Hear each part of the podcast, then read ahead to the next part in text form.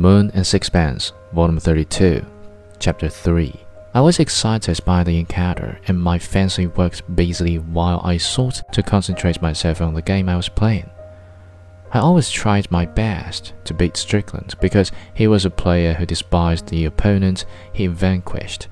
His exultation in victory made defeat more difficult to bear.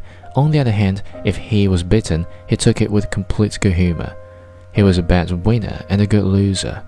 Those who think that a man betrays his character nowhere more clearly than when he is playing a game might on the straw subtle inferences. When he had finished, I called the waiter to pay for the drinks and left them. The meeting had been devoid of incident, no word had been said to give me anything to think about, and any surmises I might make were unwarranted. I was intrigued. I could not tell how they were getting on.